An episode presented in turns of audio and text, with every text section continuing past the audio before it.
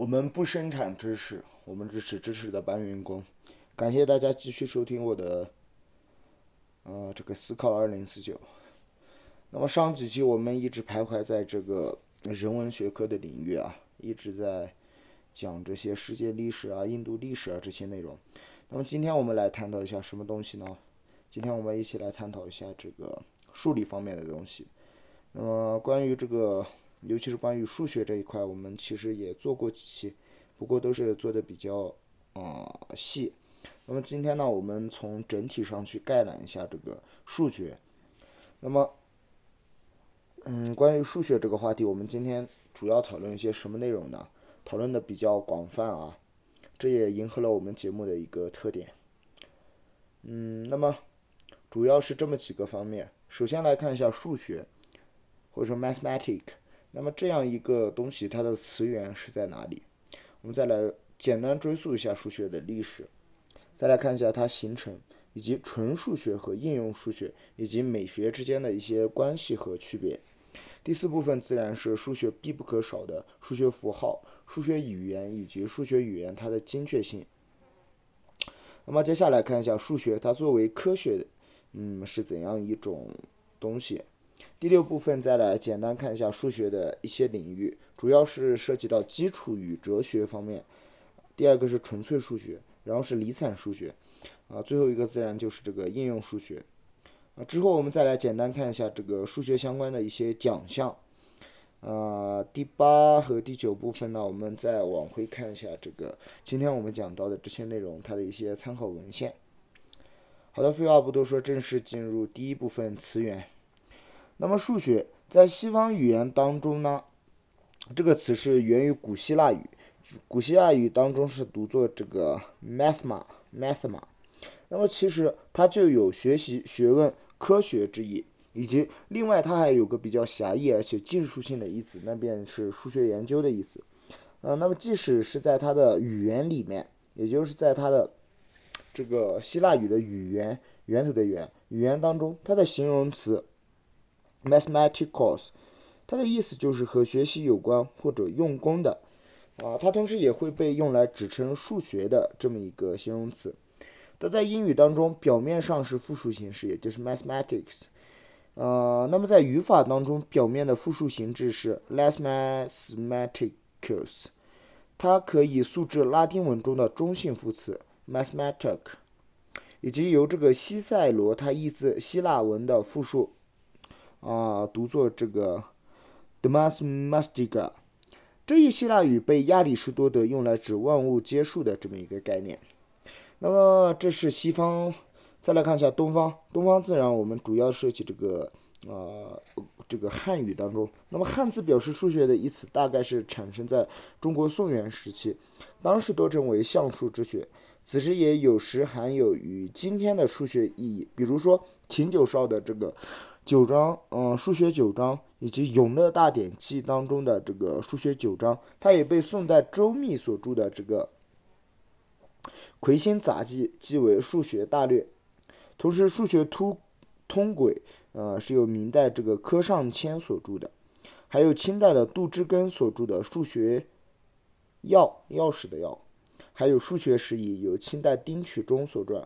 直到一九三九年，经过数中国的这个数学名词编审委员会研究“算学”与“数学”两词的使用状况以后，确认以“数学”来表示今天意义上的这个数学含义。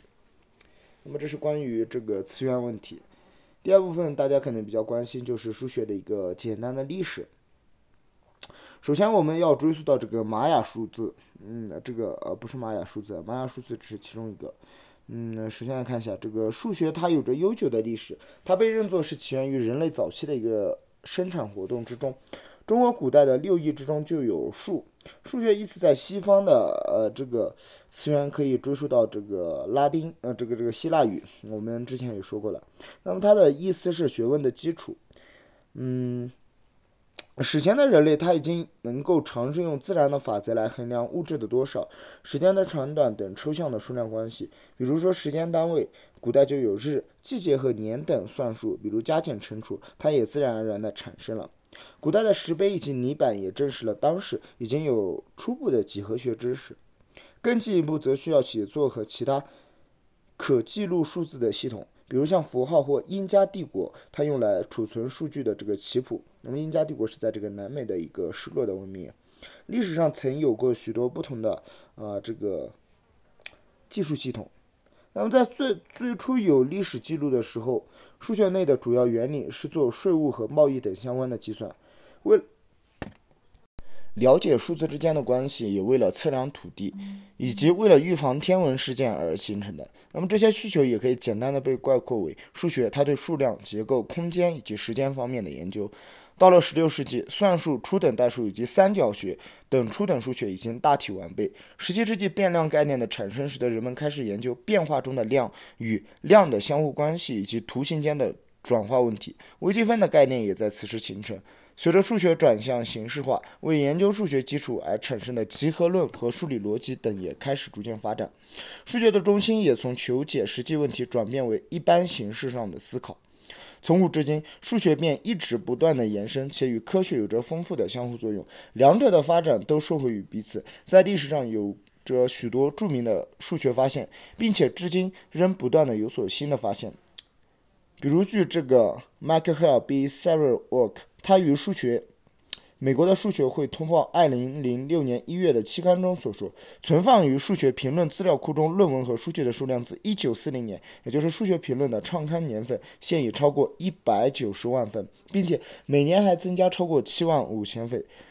此一学海的绝大部分为新的数学定理及其证明。嗯，看一下数学的形成和纯数学以及应用数学和美学之间的关系。每当涉及到数量、结构、空间及变化等方面的困难问题时，通常就需要运用到数学工具去解决实际问题，而这往往也拓展了数学的研究范畴。像一开始数学的运用可见于贸易、土地测量以及之后的天文学。今日所有的科学它都存在于值得数学家研究的问题，且数学本身也给出了许多的问题。比如像牛顿和莱布尼茨，他们是微积分的发明者；费曼则发明了费曼路径积分。这也是推及物理观察二者的产物，而今日的弦理论亦引自新的数学。一些数学只和它生成的领域有关，且用来解答此领域的更多问题。不过，一般被一领域所生成的数学，在其他领域也是十分有用的，而且可以成为一般的数学概念。即便是最纯粹的数学，也啊，它也是有实际的用途。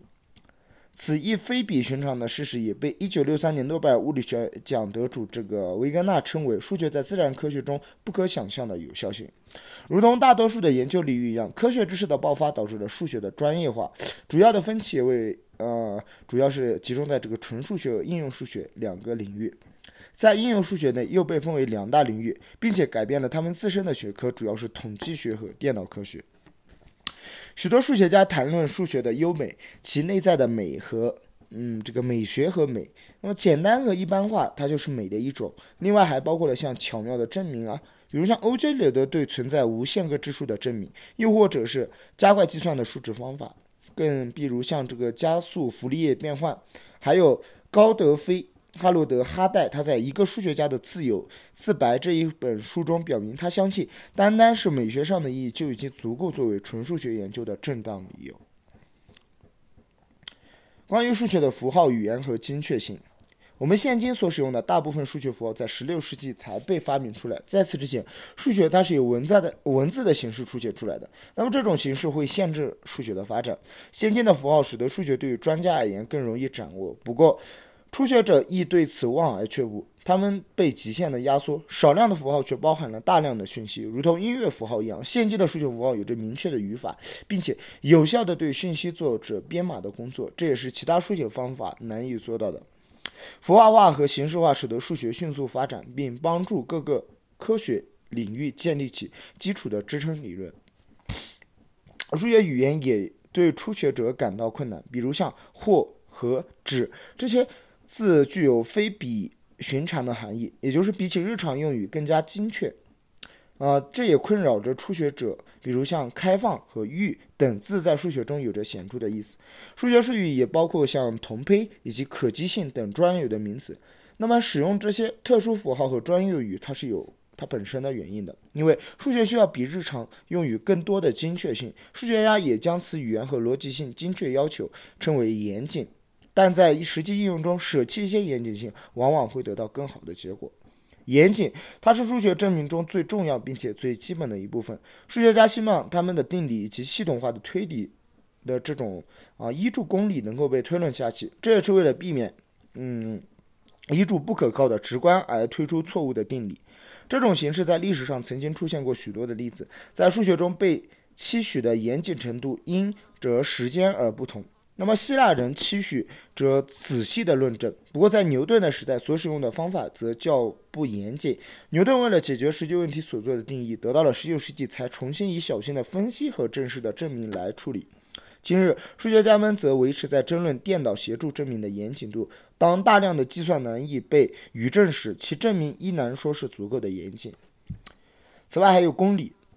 公理，它在传统的思想中是不证自明的真理。不过，这种想法显然是有问题的。在形式上，公理它只是一串符号，并且只对可以由公理系统推导出的公式之内具有意义。希莱伯特计划是将所有的数学放在坚固的公理基础之上。不过，依据哥德尔的不完备定理，每一相容且蕴含了这个皮纳。皮亚诺公理的公理系统必须包含一条不可决定的公式，因而所有的数学最终公理化是不可能的。尽管如此，数学常常被想象成是某种公理化的集合论。那么在此意义之下，所有的数学叙述都可以被证明或可以写成集合论的公式。再来看数学作为科学，卡尔弗里德里希高斯被称作数学的啊，将数学称作科学的皇后。在拉丁文原文。R e c o g n i z e scientism 以及德语，嗯，这个 q u a h e n der Wissenschaften 以及中对应的这个科学单词的意面，皆是知识或者知识领域的意思。而实际上，science 一词在英语本来就有这种意思。毫无疑问的，数学在此意义下确，嗯，确实是一门科学。将科学限定在自然科学，啊，是在此之后的事情了。若认为科学直指物理的世界时，那么数学。至少是纯数学，则不会是一门科学。爱因斯坦曾经如此叙述道：“数学定律越和现实有关，他们就越不确定；如果他们越是确定的话，他们就越和现实不会有直接的关系。”许多哲学家相信，数学它在经验上具备了这种不可否认性，且因此不是这个卡尔波普尔所定义的科学。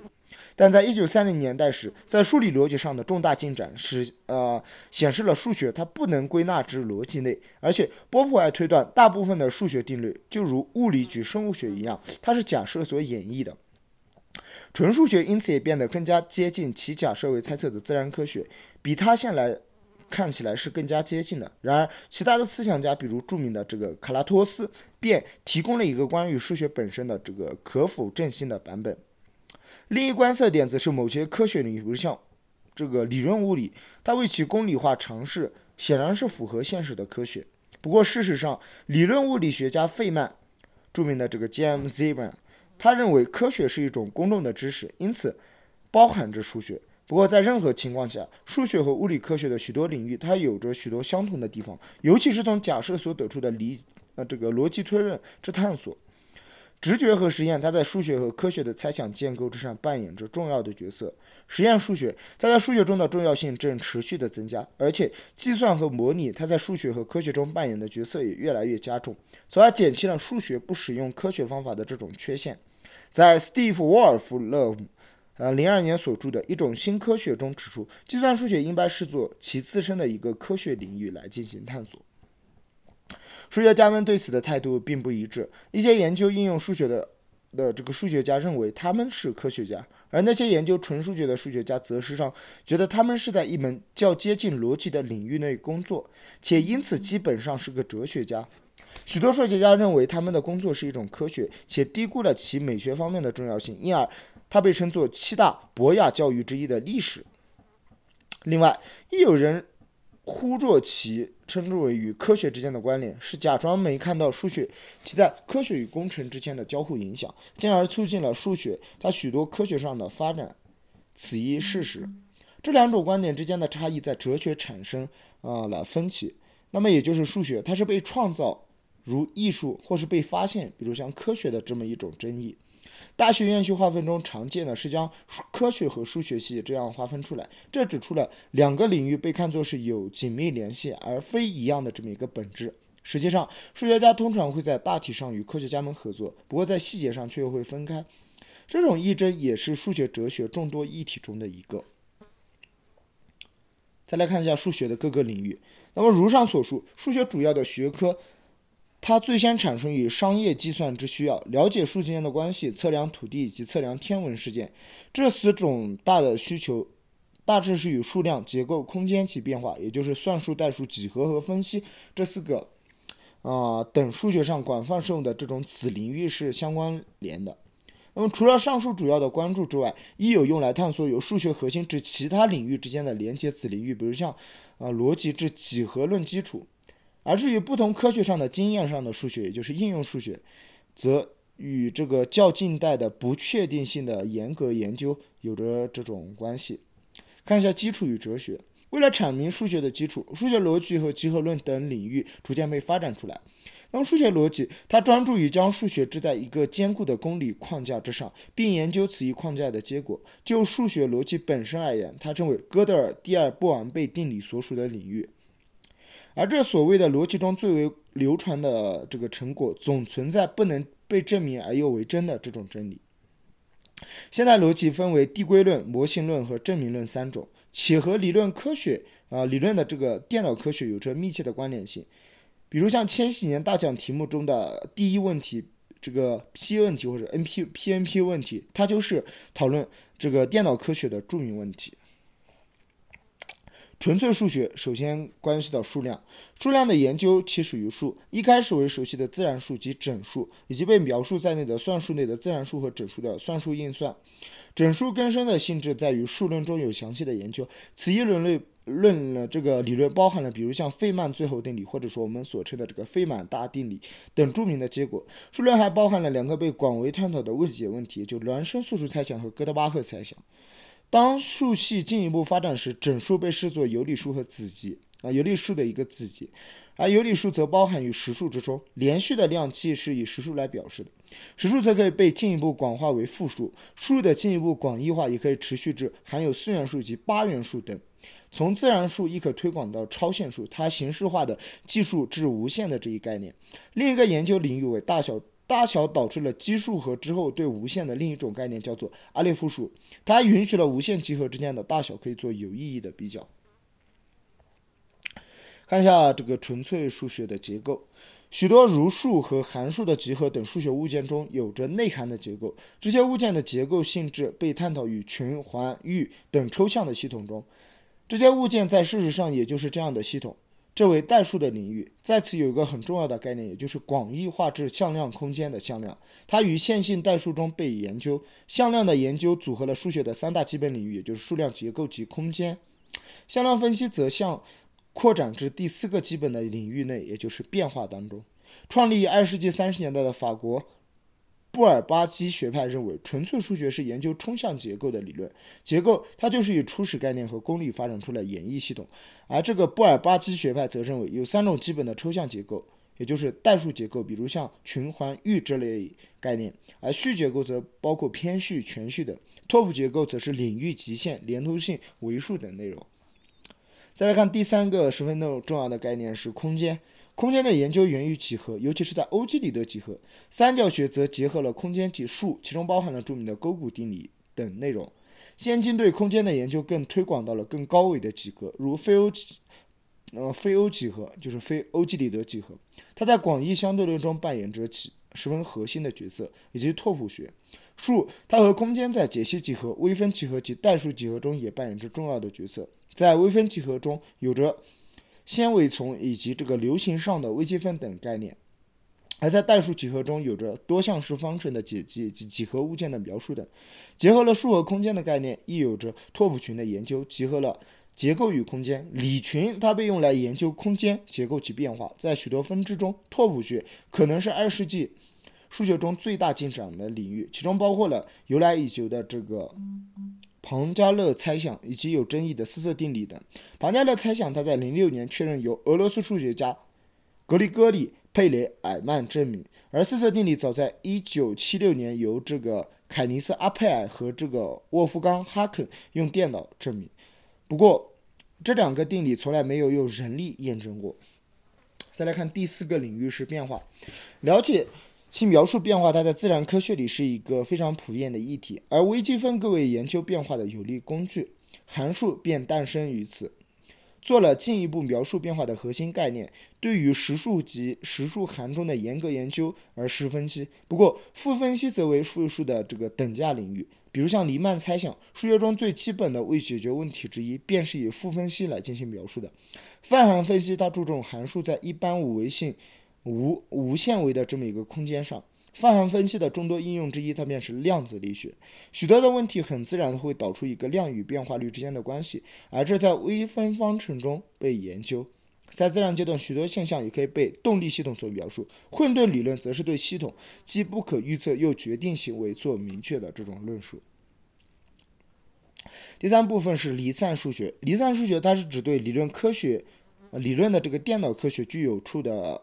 有用处的数学领域之总称，这包含了可计算理论、计算复杂理论性以及资讯理论。可计算理论，它探讨电脑的不同理论模型之间的极限，包含了现有力之模型，比如像图灵机。可以说，现在所有的电脑还是在这个图灵机的模型当中徘徊。复杂性理论研究可以用作电脑。较为轻易处理的这个程度，有些问题即使在理论可以以电脑解出来，却会因为花费太多的时间和空间而使其解答仍然不为实际可行。尽管电脑硬件的快速进步，那么最后。资讯理论专注可以在存储特定媒介内的资料总量，也因此与压缩和熵等概念有着关系。作为一个相对较新的领域，也就这个离散数学，它有着许多基本未决的问题，其中最著名的便是这个 PNP 问题，也就是千禧年大奖难题之一。一般相信此问题的解答应该是否定的。我们有时间，我们也可以去探讨一下这个千禧年大奖题啊。啊，下一个部分是应用数学。应用数学思考将抽象的数学工具应用在解答科学、工商业以及其他领域之现实问题。应用数学中的一个重要领域便是统计学，它利用几率论为其工具允许含有机会成分的现象进行描述、分析和预测。大部分的这个实验、调查以及观察研究所需要的统计其他资料的分析。许多统计学家并不认为他们是数学家，而比较觉得像合作团体的一份子。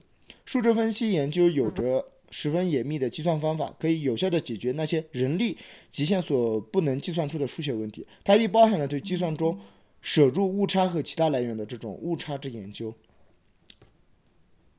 那么主要包括像数学物理、数学流体力学、数值分析、最佳化、概率论、统计论、计量经济、博弈论、数理经济学、生物数学、作业研究、控制论等啊这个比较先进的领域。下一部分大家可能十分感兴趣，也就是数学的奖项。数学奖通常是和其他科学奖项分开的，因为数学奖，比如最有名的这个菲尔兹奖，它创立于一九三六年，每四年颁奖一次，通常被认为是数学领域的诺贝尔奖。另一个国际上主要的奖便是阿贝尔奖，创立呃创立于零三年，两者都颁。给特定的这个主题工作，包括像数学新领域的创新，以及已成熟领域中未解决问题的解答。著名的这个希尔伯特 S 三个问题，也被称作希尔伯特 S 三个问题呢，于一九零零年由德国数学家大卫希尔伯特所提出。这一连串的问题在数学之间有着极高的名望，且至少九个问题已经被完全解答出来。另一些新的七个主要问题被称为千禧年大奖难题，发表于两千年，对其每一个问题的解答都有着一百万美元的奖金。而且当中只有一个问题和希尔伯特的问题是重复的，也就是这个黎曼猜想。啊，简单看一下这个问啊，这个菲尔兹奖，它有国际数学联盟的国际数学家大会颁布，每四年一次，颁给的主要是有卓越贡献的年轻数学家，每次最多四个人得奖，得奖者必须在该年的元旦之前未满四十岁，是年轻数学家可以获得的一个最大奖项。它是据加拿大数学家约翰查尔斯菲尔兹的要求而设立的。菲尔兹奖被视作数学界的诺贝尔奖。第二个是沃尔夫奖，沃尔夫奖它是由沃尔夫基金会所颁发的。该基金会于1976年在以色列所创立，1978年开始颁奖。创始人里卡夫·沃尔夫他是外交家、实业家和慈善家。而沃尔夫数学奖它是沃尔夫奖的一个奖项，它和菲尔兹奖被共同誉为数学家的最高荣誉。下一个是刚刚提到这个阿尔贝奖，阿贝尔奖，它是由挪威王室向杰出的数学家所颁发的一种奖项，每年颁发一次。像零一年，为了纪念两千零二年挪威著名数学家这个尼尔亨·欧利亨·阿贝尔两百周年纪念，挪威政府宣布将开始颁发这种奖金，奖金的数额大致是和这个诺贝尔奖相近的。设立此奖的一个原因，是因为诺贝尔奖它没有数学奖项。两千零一年，诺贝尔政府拨款两亿这个嗯挪威的克朗作为启动资金，扩大了数学的影响力，同时也吸引着年轻人从事数学研究。嗯，这也是设立这个阿贝尔奖的主要目的。此外，感兴趣的还可以去关注一下关于数学哲学、数学游戏、数学家列表以及数学教育、算经史出、数学竞赛以及数学的问题等方面的内容。然后参考的书目呢都是外文书，我就不读了。那么今天这一部分内容，嗯，不知道大家是否感兴趣？那么也是我们好久没做的一个主题了，啊，希望大家能够继续关注我的这个节目，感谢大家的收听，今天的内容就到这里。